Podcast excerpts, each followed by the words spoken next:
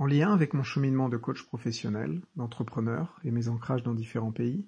je partage sur le vif des idées, des outils qui sont autant de pistes à prendre ou à laisser. Se connaître, comprendre nos relations aux autres, expérimenter des nouvelles perspectives sur le monde, dans une optique de performance et de bien-être.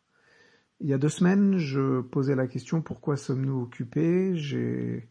en deux mots, je crois que, enfin, je vous laisse euh, réécouter ou écouter cet épisode si c'est pas déjà fait. Mais la, il y a plusieurs raisons, mais la, clé est de trouver euh, sa propre raison, la raison, la source finalement de, pourquoi on est occupé euh, à titre personnel ou pourquoi on se sent occupé. J'avais envie d'apporter une autre perspective et des tuyaux euh, pour, continuer à réfléchir à ce sujet-là ensemble. Euh, je, pense que c'est déjà être occupé, c'est relatif.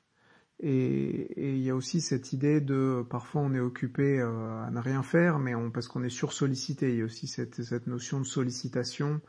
et, euh, d'être, euh, oui voilà, de passivité qui fait qu'on peut subir un petit peu la situation. En tout cas,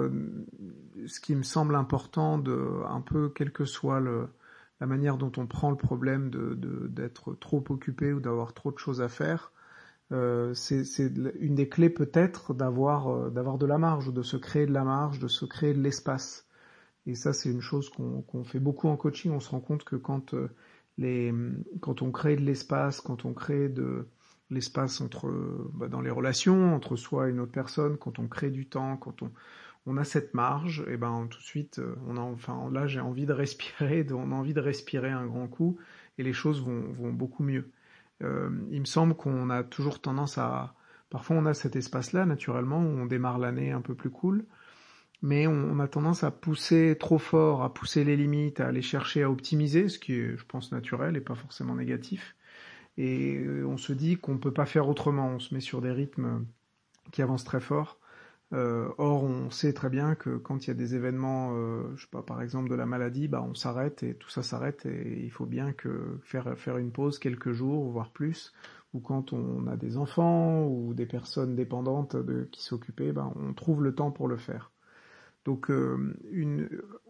il peut être intéressant de réfléchir à, la, le pourquoi on n'arrive pas à créer, créer cette marge, mais, mais ce qui me semble, donc moi ce que je voulais vous proposer, c'est quelques, quelques idées sur comment créer cette, cette capacité à absorber des nouvelles tâches. Donc une, ça peut être bah, de bloquer des plages où on ne fait rien dans son calendrier. Euh, alors ça, je pense que je suis pas le seul à y avoir pensé. parfois, la difficulté est de s'y mettre, mais d'avoir cette intention-là, de se dire, euh, c'est vraiment un moment où où je ne, où je ne fais rien euh, s'il n'y a rien d'exceptionnel et euh, peut-être aussi revenir à, en tout cas, je, je, pendant ce moment-là, soit je ne fais rien, soit je fais quelque chose qui n'est pas dans ma liste des choses à faire, dans ma to-do list, euh, et quelque chose de différent ou qui est plus lié à, voilà, je valorise la, la tâche que je vais faire à ce moment-là. En tout cas, sortir d'une du tourbillon et créer un moment qui peut être différent une idée peut être pour euh, s'assurer qu'on le fait bien et que, que, ça ne reste pas juste une, un créneau qu'on finit par utiliser euh, chaque semaine pour, pour ne pas faire ça. Euh, c'est d'utiliser la contrainte sociale, donc de, alors de, se dire avec quelqu'un d'autre, tiens c'est un moment, alors si c'est au bureau avec quelqu'un de quelqu'un d'autre se dire bah, pendant ce moment-là, collectivement, euh, on ne fait rien ou on ne fait pas ce qu'on fait d'habitude. Voilà, il y a différentes manières, mais ça peut être intéressant pour être dans cet élan-là. Après, une autre idée que je partage euh, de manière légère et, générale un petit peu à réellement adapter pour chacun, c'est aussi euh, d'inverser cette courbe où on a tendance à, nous sommes nombreux à et nombreuses à, faire des to-do list, à, faire des plans, et ça peut être de renverser complètement le, paradigme et de, supprimer tout ça et de vraiment partir de ce qui est le plus important euh, le, matin. En tout cas, en tout cas, voilà, je pense que je pourrais donner plein d'idées comme ça. Il faudra voir si c'est si ça un intérêt. Mais je pense que voilà, la clé, la piste que je voulais partager, c'est de vraiment à tout prix créer cette capacité euh, et ce, cette marge, ce, cet espace que qu'on ne touche jamais, qui est toujours là et qu'on utilise vraiment qu'en cas de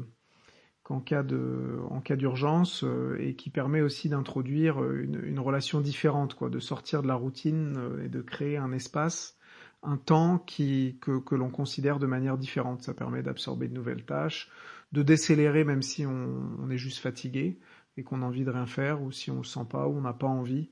euh, ou si des événements extérieurs arrivent et qu'on a besoin de, de, de s'en occuper.